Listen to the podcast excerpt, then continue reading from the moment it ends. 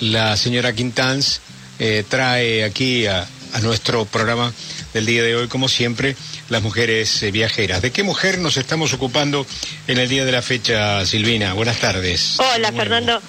Eh, mira, hoy vamos a viajar, vamos a volar a principios del siglo XIX de la mano de una enfermera gallega. Y vamos a llamar este segmento Isabel de Sendal, la enfermera que salvó al mundo.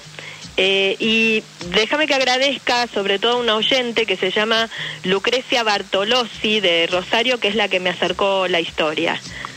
Bueno, entonces vamos a viajar con la señora que propones, esta mujer es que vos decís que llegó a salvar al mundo. ¿Pero es para tanto la dimensión de esta definición? Sí, sí, sí. Mira, yo te voy a ir contando la historia y vas a ver que no estoy exagerando tanto. Eh, Isabel de Sendal nació en un pueblito llamado Órdenes, en, en La Coruña, en 1773, y los padres eran campesinos, eran muy pobres, tuvo una vida de muchas privaciones. Cuando tenía 13 años, su mamá falleció de viruela, que era una enfermedad en ese momento que azotaba a, todo, a toda Europa, y tuvo que trabajar como criada en la casa de una familia muy poderosa. Cuando tenía 20 años, empezó a trabajar en la casa de niños expósitos en La Coruña. Eh, empezó como ayudante y después fue la rectora de este lugar, en un momento en el que había muchísimos niños abandonados en Galicia por, por una situación de, de, mucha miseria y de muchas dificultades, bueno, muchos chiquitos terminaban en esta casa de niños expósitos. Bien. Y, y a ver, y, y, y, por qué decís que cómo pudo salvar al mundo ella? Porque eh, la viruela en el siglo XVIII fue una enfermedad tremenda, eh, una enfermedad que realmente diezmaba a la población y un tercio de los afectados moría y los que no se morían quedaban, por ejemplo, con, con ceguera, con secuelas o con deformaciones. Había muchas eh, cicatrices muy típicas de la viruela que quedaban en el cuerpo ¿no? y en la cara. fue una pandemia que se trasladó a distintos lugares del mundo, ¿no? Claro, fíjate vos que estamos en tiempo de pandemias. Yo no sé, ¿también estaban esperando vacunas ellos en aquellos, en aquellos años? Mira, eh, esto que me preguntás es clave porque eh, no existían todavía las vacunas, pero ya habían empezado algunos procesos de inmunización. Eh, si vos te acordás, hace cuando empezamos el ciclo hablamos en una de las primeras veces de una viajera que se llamaba Lady Mary Montagu. que esta señora, que era esposa de un diplomático, había viajado a Estambul en 1721 y había aprendido un sistema a través del cual se extraía de las pústulas de los enfermos eh, el, suero y se le inoculaba a otros, ¿no? Bueno, eso es un sistema muy antiguo que venía de China y ella lo lleva a Europa. Pero la vacuna, así como la conocemos ahora, llegó casi 100 años después, en 1796, de la mano de un médico rural.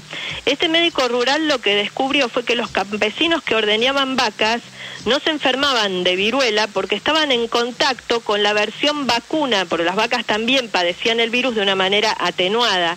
Así que los campesinos no se enfermaban.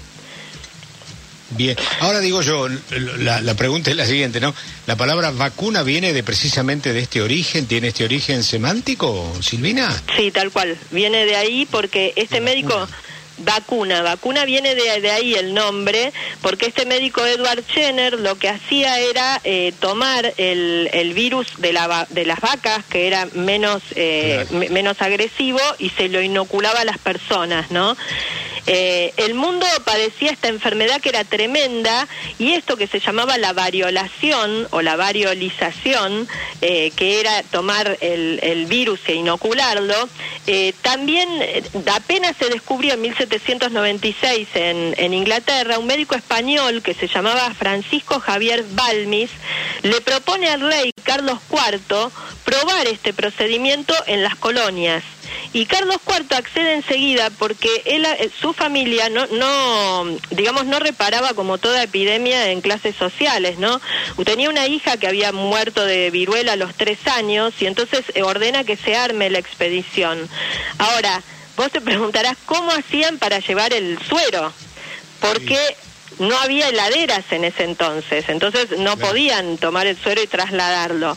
En algún momento se les ocurrió trasladar vacas infectadas desde el norte de Europa, pero era una logística muy complicada.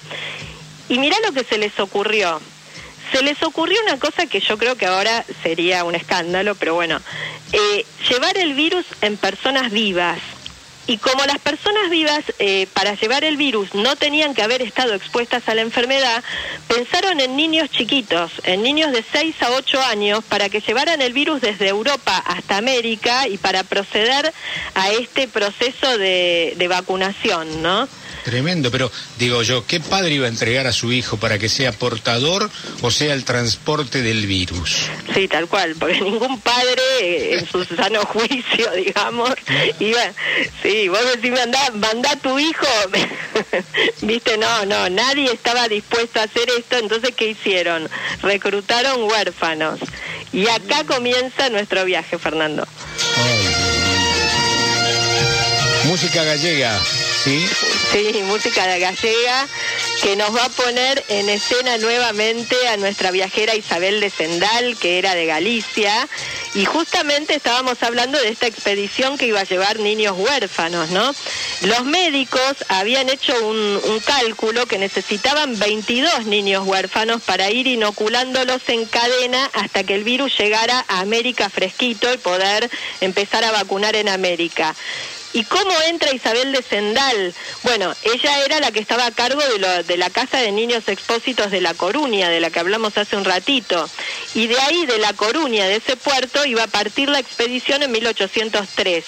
En principio los médicos pensaron viajar ellos solos con los chicos, pero después se dieron cuenta que no los podían manejar, o sea que, que bueno, había que había que, que poner un poco de, de, disciplina, de aseo, de conducta en, en, en los chicos. Entonces le ofrecen a Isabel de Sendal viajar como enfermera. Ella era una mujer independiente que ganaba su sueldo, pero además era madre soltera. Eh, y le ofrecieron que eh, le iban a pagar 20 veces más que lo que ganaba en, como, como rectora del orfanato si uh -huh. viajaba y eh, que en los papeles suyos, como ella era madre soltera, estaba sujeta a un estigma, ¿no?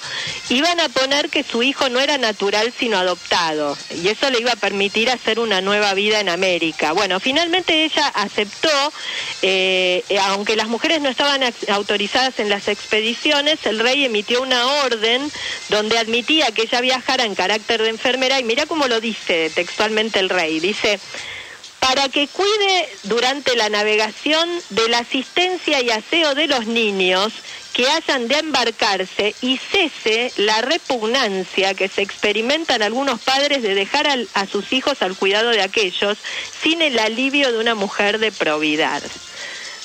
Así que bueno, así decía el rey. Y, y, está bien, ¿y cómo siguió el viaje esta señora? A ver.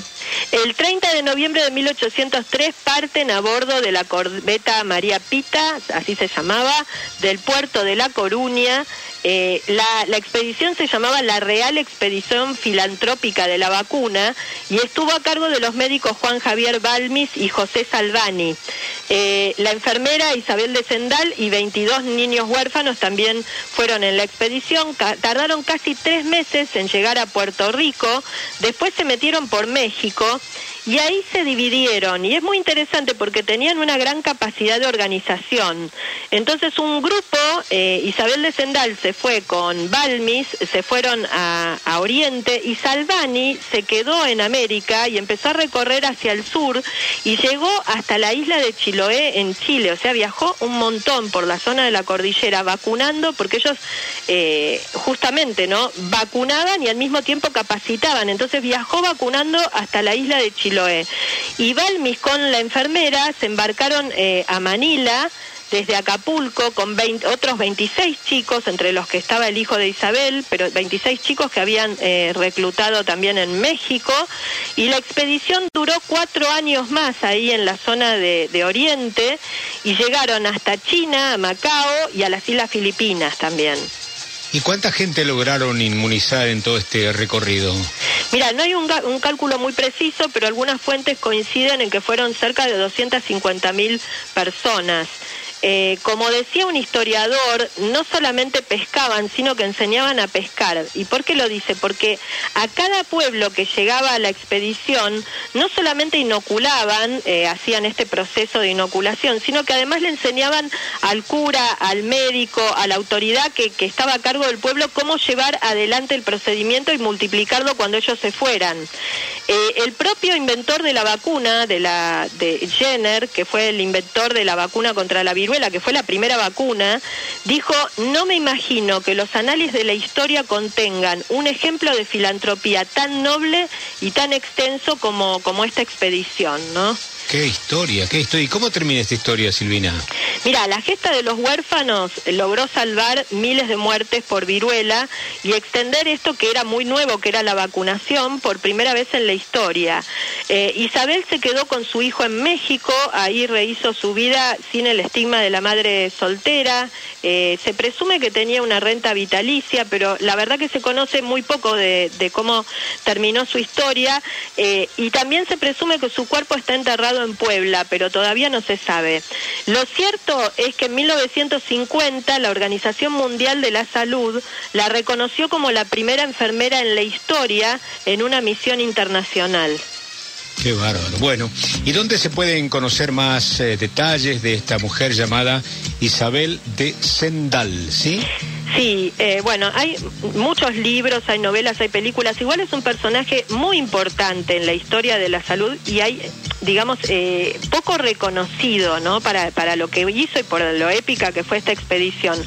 Hay un libro de Javier Moro que se llama A Flor de Piel y cuenta toda esta historia. Y hay además una novela de la escritora Julia Álvarez en la que hizo eh, El tiempo de las mariposas que se llama Salvando al Mundo. Bueno, y hay muchas obras sobre la vida de Isabel de Sendal. Yo recomiendo que, investiguen sobre este tema de, la, de esta expedición filantrópica que tiene tanto que ver con lo que estamos viviendo ahora, ¿no? Así que bueno, así nos despedimos de Isabel de Sendal, la enfermera Fernando que salvó al mundo. Hablando de mujeres que efectivamente han entregado su vida en pos de la salud, eh, prepárame, Dani, una palabrita que tengo ahí de Facundo Cabral separada sobre una persona que había nacido un día como hoy, curiosamente, mira vos, y te uso este momentito también como una suerte de acople eh, de tu trabajo para esta mujer. Había nacido un 26 de agosto de 1910 en Albania, la Madre Teresa de ah, Calcuta, la religiosa albanesa que se nacionalizó India en 1979 y que recibió el premio Nobel el de, la, Paz, ¿no? El 26 de agosto es el Día Nacional de la Solidaridad. Fíjate vos que curiosamente hoy es el día también, según me apuntaba Mariana hace un ratito, el día de la, de la vacuna o el del vacunador. De eh, los vacunadores y vacunadoras. Mira, mira vos, mira vos qué, justo. Bueno, y sobre la Madre Teresa, eh, Facundo Cabral, eh, Facundo Cabral, que colaboró de alguna manera en forma estrecha en varias de sus obras de, caridad en el 78, dice Facundo, contaba, ¿no? que estaba abatido por el fallecimiento de su esposa Bárbara y de su hija de, un año en un accidente de avión. Y Facundo recordaba que él había recibido el, llamado de la Madre Teresa. Mm. Y Facundo decía que eh, la madre le había dicho que ahora sí que tienes un gran problema. ¿Dónde vas a poner el amor que te va a sobrar? Ya que había perdido a su mujer y a su hija, ¿no? Y dice Facundo que lo llevó a Calcuta a lavar leprosos y eso eh, lo, salvó. Eh, Facundo, años más tarde, les dedicó unas palabras a la Madre Teresa de Calcuta, me parece que es lo mejor que podemos poner ahora, un minuto 21 dura Ah, vamos a escuchar el recuerdo de Facundo sobre la Madre Teresa, que nació un día como hoy de 1910. Le pregunté a la Madre Teresa, ¿cuándo descansa? Y me dijo, descanso en el amor. Le pregunté, ¿cuál es el lugar del hombre? Y me dijo, el lugar del hombre está donde su hermano lo necesita.